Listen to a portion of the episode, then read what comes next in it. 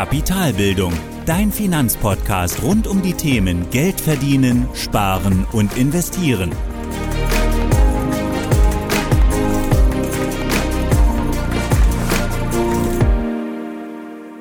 Moin Moin und willkommen zu einer weiteren Folge von Kapitalbildung. In der letzten Folge haben wir uns die klassischen Finanzprodukte der Zins, des Zinsgeschäftes angeschaut und heute sprechen wir im Allgemeinen über die Fallstricke einer Bankberatung und dabei kommen wir vom Zinsgeschäft zum Provisionsgeschäft.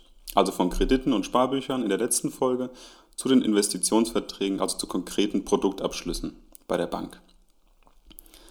Und dazu stellen wir uns jetzt zuallererst einmal die Frage, was ist denn das sogenannte Provisionsgeschäft von Banken? Und in der Abgrenzung zum Zinsdifferenzgeschäft sind das eben alle zinsunabhängigen Erträge einer Geschäftsbank. Also alle Bankgeschäfte, bei denen der Ertrag aus in Rechnung gestellten Provisionen resultiert. Und das können Provisionen aus dem Zahlungsverkehr, aber auch aus der Vermögensverwaltung sein. Also das kennen wir beispielsweise von Überweisungsgebühren, Kontoführungsgebühren, Ordergebühren, Depotführungsgebühren, Verwaltungsgebühren, Vermittlungsgebühren und so weiter. Also all diese Gebühren, die eben zinsunabhängig sind. Und da wir heute dann einmal auf die Fallstricke einer Bankberatung blicken, sprechen wir jetzt dann über die Provisionen bei der Vermögensverwaltung.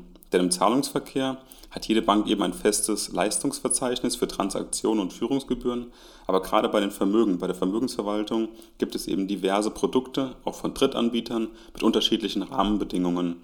Und genau da lässt man sich häufig allzu gerne eben auch vom Bankberater helfen. Ich, ich in der Vergangenheit übrigens auch, hatte ich auch erzählt in meiner Geschichte. Und ähm, da stellt sich eben auch die Fra große Frage, ob ein Bankberater mich überhaupt bestmöglich beraten kann, will und darf.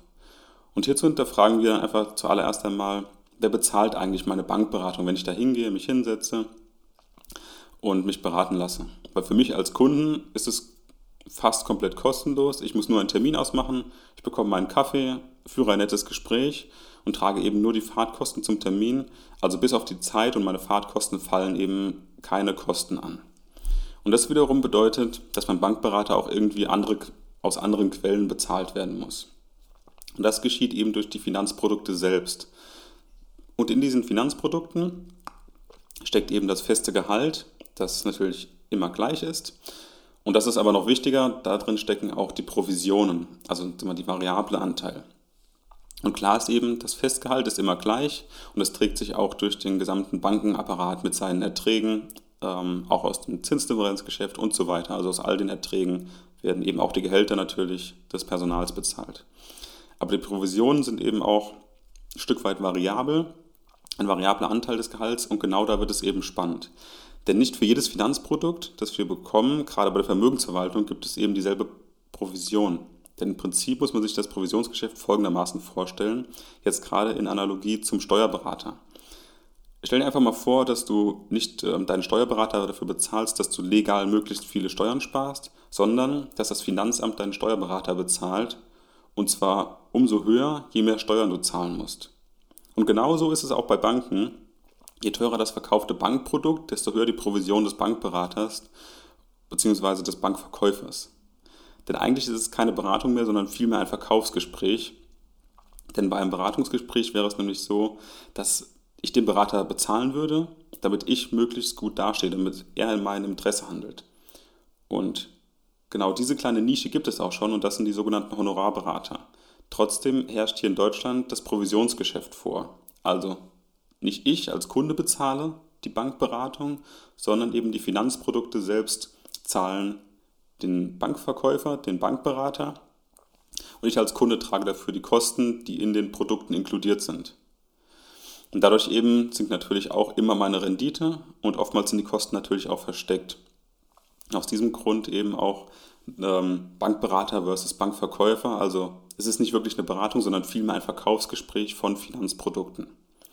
Und aus diesem Geschäft heraus, also dass der Bankverkäufer eine höhere Provision erhält, wenn sie eben ein entsprechendes Produkt verkaufen, ergeben sich auf jeden Fall auch erhebliche Interessenskonflikte bei der Beratung. Beratung in Anführungszeichen. Und ich liste hier jetzt mal die aus meiner Sicht sechs großen Interessenskonflikte der Bankberatung. Und das ist erstens Lösung für nicht vorhandenes Problem, zweitens zu großes Investitionsvolumen, drittens zu lange Investitionslaufzeit, viertens Neigung zu teuren Produkten, Fünftens, falsch, falscher Rat zum Durchhalten. Und sechstens, falscher Rat zum Umschichten. Fangen wir jetzt mal von vorne an. Also erstens, Lösung für nicht vorhandenes Problem. Selbst wenn man kein Problem hat bei seiner Geldanlage, wird einem immer erklärt, dass doch eben doch Handlungsbedarf besteht. Denn ohne Verkauf keine Provision. Und natürlich hat der Bankverkäufer immer auch die Absicht, ein Problem zu lösen, das vielleicht gar nicht vorhanden ist, um eben auch ein Produkt zu verkaufen, das natürlich er gerade im Sortiment hat, um eben mein vorhandenes Problem, das eigentlich nicht vorhanden ist, entsprechend zu lösen. Also das ist natürlich ein Interessenskonflikt. Selbst wenn keine Probleme da sind, besteht natürlich die Gefahr, dass man durch die Provision eben auch den Bankberater dazu bringt, eben auch Dinge zu verkaufen, obwohl vielleicht das Ganze gar nicht nötig ist. Also erstens Lösung für nicht vorhandenes Problem. Zweitens dann zu großes Investitionsvolumen. Durch das provisionsgegebene ähm, Vergütungsmodell gibt es eine systematische Überversorgung. Denn je höher die Anlage oder Sparsumme, desto höher auch die Provision. Heißt also, mir wird tendenziell eine größere Sparsumme, eine größere Investitionssumme verkauft, das Volumen wird gesteigert, um eben auch die Provision zu steigern. Beispiel, je größer die Bausparsumme bei einem Bausparvertrag, desto höher ist auch die Vergütung. Aber was soll beispielsweise ein, jemand äh, mit einer Bausparsumme von 50.000 Euro, wenn man gerade mal 50 Euro monatlich sparen kann? Bis man hier die Zuteilung erreicht hat, können beispielsweise die Kinder noch darauf hinsparen. Also hier systematische Überversorgung und zweiter Interessenskonflikt eben zu großes Investitionsvolumen. Drittens, zu lange Investitionslaufzeit. Wie, also das gleiche wie beim Volumen, je höher bzw. je länger die Laufzeit auch, desto länger erhält der Bankverkäufer eben auch seine Provisionen. Denn die fällt ganz oft auch bei vielen Produkten eben auch jährlich an, über die gesamte Laufzeit. Das heißt also, das Ganze wird luk lukrativer, je langfristiger die Verträge abzuschließen sind, weil er dann eben jährlich auch seine Provisionen dazu bekommt. Und das ist eben gerade auch bei jungen Menschen eben so, dass die Laufzeiten extrem lange gezogen werden, eben versuchen bis zum Renteneintritt, gerade bei privaten Rentenversicherungen logischerweise, dass die eben sehr gerne abgeschlossen werden, weil gerade da die Laufzeit sehr, sehr lang ist und dadurch eben auch die Provisionen jährlich anfangen und desto länger bekommt der Bankverkäufer eben auch seine Provision. Dann kommen wir zum vierten Interessenskonflikt, Neigung zu teuren Produkten. Und da ist es so, dass nicht jedes Finanzprodukt eben die gleiche Provision hat. Also Fonds werden beispielsweise tendenziell besser vergütet als Bausparverträge. Dadurch bekommt man weniger das, was man braucht, sondern vielmehr das, was dem Bankverkäufer eben auch mehr zahlt. Das gleiche gilt auch bei gleichartigen Produkten von unterschiedlichen Anbietern. Natürlich wird man einem, also natürlich wird man einem zu besser vergüteten, vergüteten Produkten raten, auch wenn hier vielleicht höhere Kosten anfallen, die dann wiederum die Rendite auffressen. Gerade bei Fonds ist es ja so, dass es klar ganz viele Anbieter gibt, aber vielleicht ist es dann auch lukrativer für den Bankverkäufer letztendlich, dir ein Produkt ans Herz zu legen, was vielleicht teurer ist, weil er mehr Provision bekommt, was bei dir aber wiederum die Rendite auffrisst. Also viertens, Neigung zu teuren Produkten ähm, bei unterschiedlichen Arten der Verträge, aber auch bei gleichartigen Verträgen, aber mit unterschiedlichen Anbietern. Fünftens dann, falscher Rat zum Durchhalten. Wenn man eben dann doch mal ins Grübeln kommt und diese Bedenken dann auch äußert im nächsten, im nächsten Gespräch, dann wird der Bankverkäufer aber oftmals auch dazu raten, einfach durchzuhalten, dass die Preise sich wieder stabilisieren, dass, ähm, dass das Produkt wieder kommt, was auch immer. Einfach wieder Gründe finden, dir zu sagen, warum du das Produkt eben doch halten musst. Denn wenn man natürlich das Produkt kündigt, den Vertrag aufkündigt, fallen natürlich auch die Provisionen weg. Also wenn ich jetzt meine private Rentenversicherung aufkündige, dann ist es so, wenn ich noch 20 Jahre einzahlen müsste, dass eben auch für die nächsten 20 Jahre genau diese Provisionen auch wieder wegfallen, die eigentlich jährlich anfallen würden für den Bankverkäufer. Und im schlimmsten Fall ist es sogar so, dass der Bankverkäufer einen Teil seiner Provision zurückzahlen muss und das ist meistens der Fall in den ersten fünf Jahren des Vertrages. Und da zieht eben die sogenannte Stornohaftung. Also hier fünfter Interessenskonflikt, falscher Rat zum Durchhalten.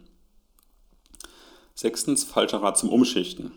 Und da ist es so, dass gerade bei Produkten mit hohen Ausgabeaufschlägen, gerade bei Fonds, wird oft, wird oft zu etwas Neuem geraten. Denn mit jedem Wechsel, mit jedem Umschichten fällt eben dieser, diese Gebühr, dieser Ausgabeaufschlag wieder erneut an und die Verkäufer bekommen eben erneut eine Provision.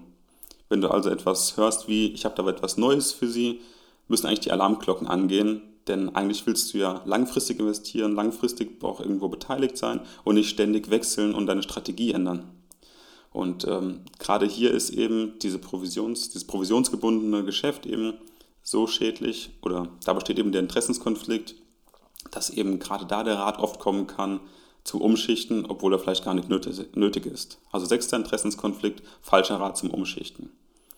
Und das sind jetzt die sechs Interessenskonflikte des provisionsgetriebenen Geschäfts bzw. der provisionsgetriebenen Bankberatung. Das heißt also, es wird eigentlich immer das Produkt verkauft, was am meisten Provision bringt. Ganz egal, ob es in deinem Interesse ist oder nicht. Und außerdem kann der Bankverkäufer auch nur das verkaufen, was er auch im Portfolio hat, also was die Bank eben anbietet. Das heißt also kostengünstige ETFs oder andere Produkte oder den gesamten Markt, was eigentlich alles am Markt verfügbar ist, wirst du hier einfach nicht finden, denn die bringen vielleicht keine Provision oder werden einfach nicht angeboten, weil es von anderen Anbietern kommen oder von anderen Banken kommen. Und, und um, um das Ganze irgendwie noch kruder zu gestalten, unterschreiben wir auch noch am Ende jeder Beratung auch das Beratungsprotokoll, das den Bankverkäufer aus all seinen Pflichten oder all seinen Pflichten entledigt und aus meiner Sicht eben noch ein weiterer Grund, um sich selbst sein, um sich selbst um sein Geld zu kümmern oder zumindest eine echte Beratung im eigenen Interesse zu bezahlen und zwar über die Honorarberatung. Also wie kann man dem Ganzen jetzt mit seiner eigenen Kapitalbildung begegnen? Wir haben hier nämlich die Interessenskonflikte, wir haben hier überteuerte Produkte, also all das, was eigentlich unserer Kapitalbildung schadet. Rendite wird aufgefressen, die Beratung findet nicht in unserem Sinne statt. Und wie kann ich dem Ganzen jetzt begegnen? Und aus meiner Sicht ist einfach der beste Weg, wie gesagt, sich selbst um seine Finanzen zu kümmern. Aber nicht jeder hat Lust, das im vollen Umfang zu machen, sich, sich das selbst zu gestalten oder vielleicht fühlen sich manche auch einfach mit Beratung wohler, was auch vollkommen okay ist. Und dann würde ich eben auch einfach mal die Option geben, eine Honorarberatung in Anspruch zu nehmen. Also auch wenn man hier erstmal Geld zahlen muss, es lohnt sich auf jeden Fall, wenn jemand in meinem Interesse handelt. Und hier kann man einfach mal das Ganze hinterfragen. Ich zahle ja auch meine Rechtsberatung, ich zahle ja auch meine Steuerberatung. Warum sollte Vermögensberatung kostenlos sein? Es macht einfach keinen Sinn. Also wenn jemand in meinem Interesse handeln muss, dann muss ich dafür auch am Markt Geld zahlen, was völlig legitim ist, vollkommen okay ist. Und da gibt es eben die Honorarberatung. Und eine Liste mit Honorar-Finanzanlageberatern, so heißt das, ähm, findet man im Vermittlungsregister. Und den Link findest du bei mir in den Empfehlungen, in den Show Notes. Da findest du auch die, ähm, die Vermittlerregister oder den Vermittlerregister. Und da kannst du eben einen entsprechenden Honorar-Finanzanlageberater in deiner Umgebung raussuchen, falls du da mal Interesse dran hast. Wenn ich dann aber doch mal zu einer großen Bank muss, eben in die Filiale rein, einen Banktermin habe und eben eine Finanzierung brauche, denn ehrlicherweise kommt man bei manchen Umständen einfach nicht um die Bank drumherum, beispielsweise bei einem Immobilienkredit, dann sollte ich zumindest dem Bankberater auf Augenhöhe begegnen und so die Grundlagen mitbringen, um eben kritische Fragen zu stellen. Und das ist eben der nächste gute Tipp, eben auch, wenn man dann doch in der Bankberatung ist, eben auch kritische Fragen zu stellen. Also das Wissen zu haben, diese Fragen stellen zu können aber auch einfach mal vielleicht die Frage stellen, wenn das Produkt so gut ist, haben Sie es doch sicher auch selbst abgeschlossen, oder? Und dann einfach mal darauf warten, wie die Person reagiert. Also da bekommt man ja schon ein Gefühl dafür, ob das gerade Mist ist oder ob das wirklich ein anständiges Produkt ist, hinter dem auch wirklich steht. Also einfach die Dinge kritisch zu hinterfragen und auch mit einem gewissen Grundlagenwissen in die Bank reinzugehen, das Gespräch auf Augenhöhe zu führen, kritisch zu hinterfragen, ähm, dass man da einfach ein bisschen anders mit umgeht. Und wichtig ist aber auch, dass Bankberatung immer von der einzelnen Person abhängt. Also dass es das Provisionsgeschäft gibt und dass das einfach anreizgesteuerte Fehlberatung ist, ähm, ist einfach nicht der Fehler der Bankberater selbst, sondern da ist einfach so, dass diese Personen keine schlechten Menschen sind, sondern dass sie einfach ihren Job machen.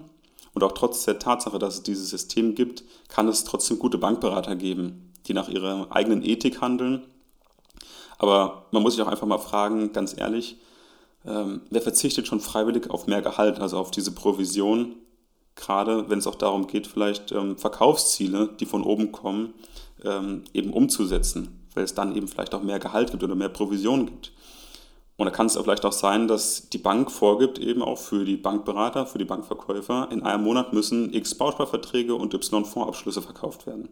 Wenn du jetzt reinkommst und es müssen noch fünf Fondsabschlüsse getätigt werden, dann wird er natürlich dir versuchen, einen Fondsabschluss anzubieten und dir einen schmackhaft zu machen. Was vielleicht auch das richtige Produkt für dich ist, das kann ja zufällig sein, aber vielleicht ist es auch gerade das völlig falsche Produkt und du bekommst es einfach angedreht oder verkauft, weil die Fondsabschlüsse vielleicht in diesem Monat oder in diesem Quartal noch verkauft werden müssen. Und dadurch entsteht eben der Druck und die klare Vorgabe eben, welche Produkte denn zu verkaufen sind, egal ob es in deinem Interesse ist oder eben nicht.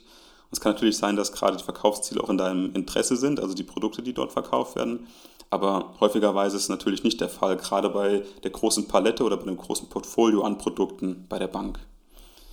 Und damit kommen wir dann auch zur anfänglichen Frage, kann, darf oder muss mich ein Bankberater bestmöglich beraten? Und natürlich hat er immer auch selbst den Spielraum, selbstbestimmt zu handeln. Aber er hat natürlich nicht alle Produkte zur Verfügung, also sondern nur solche, die im Portfolio der Bank enthalten sind. Wie gesagt, einen kostengünstigen ETF wirst du hier nicht finden, der wird dir nicht da, dort nicht angeboten werden, weil es da einfach keine Provision gibt. Außerdem gibt es sowas wie Verkaufsziele, die bestimmte Produkte eben zum Verkauf vorgeben. Außerdem lohnt es sich eben auch für den Bankverkäufer, mehr teure Produkte loszuwerden, weil es eben genau dort auch höhere Provisionen gibt. Also im Endeffekt hat die bestmögliche Kundenberatung, das, was eigentlich Beratung bedeutet, im Interesse des Kunden zu handeln, hat nur Nachteile für den Bankberater. Er bekommt weniger Gehalt, er bekommt Ärger von seinem Vorgesetzten vielleicht, ähm, weil er einfach nicht die Produkte absetzt, die abgesetzt werden sollen. Und da bringt einfach die ganze Bankberatung oder dieses System einfach ja, systematisch eine Fehlberatung mit sich der Kunden. Einfach dadurch, dass sie provisionsgetrieben ist. Und mit dieser Tatsache kommen wir dann jetzt zum Ende der Podcast-Folge und dann nochmal zu einer kurzen Zusammenfassung. Also wir hatten uns in der letzten Folge das Zinsdifferenz angeschaut und neben dem Zinsdifferenzgeschäft gibt es bei einer Bank eben auch noch das sogenannte Provisionsgeschäft. Und das sind alle zinsunabhängigen Erträge aus dem Zahlungsverkehr und, dem, und, der, und der Vermögensverwaltung. Und bei diesen Erträgen fallen eben Provisionen für konkrete Leistungen an, zum Beispiel für Überweisungen, für Kontoführungsgebühren, Verwaltungsgebühren und so weiter. Und gerade bei Finanzprodukten in der Vermögensberatung gibt es hier eklatante Unterschiede in der Provision. Je höher die Provision, desto mehr Geld bekommt eben auch der Bankberater im Bankberatungsgespräch. Und genau aus diesem Punkt ergeben sich eben auch die sechs zentralen Interessenskonflikte der Bankberatung. Erstens Lösung für nicht vorhandenes Problem. Zweitens, zu großes Investitionsvolumen. Drittens, zu lange Investitionslaufzeiten. Viertens, Neigung zu teuren Produkten. Fünftens, falscher Rat zum Durchhalten. Und sechstens, der falsche Rat zum Umschichten. Und man kann diesen Konflikten eigentlich am besten aus dem Weg gehen, indem man eben selbst eine fundierte finanzielle Bildung sich aufbaut und sich eben selbst um seine Finanzen kümmert. Denn nur dann weiß man eben auch genau, dass seine Anlagen wirklich, dass die Anlagen wirklich im eigenen Interesse liegen. Es gibt aber auch noch die Möglichkeit der Honorarberatung.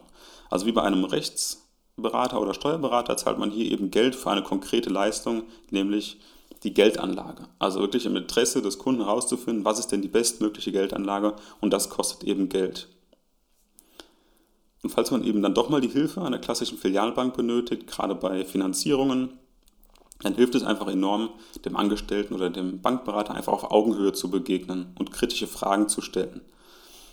Trotzdem sind Bankberater deswegen keine schlechten Menschen und es gibt sicherlich auch gute Bankberater, aber darauf möchte ich mich einfach nicht verlassen. Also ich persönlich jetzt gerade. Und aus meiner Sicht ist es einfach das Beste, wenn du dein Geld in die eigenen Hände nimmst, denn dann weißt du auch eben genau, was damit passiert und in welchem Interesse es angelegt wurde. Und zwar von dir persönlich, weil du am besten weißt, was für dich das Richtige ist, wenn du das richtige Wissen dazu hast.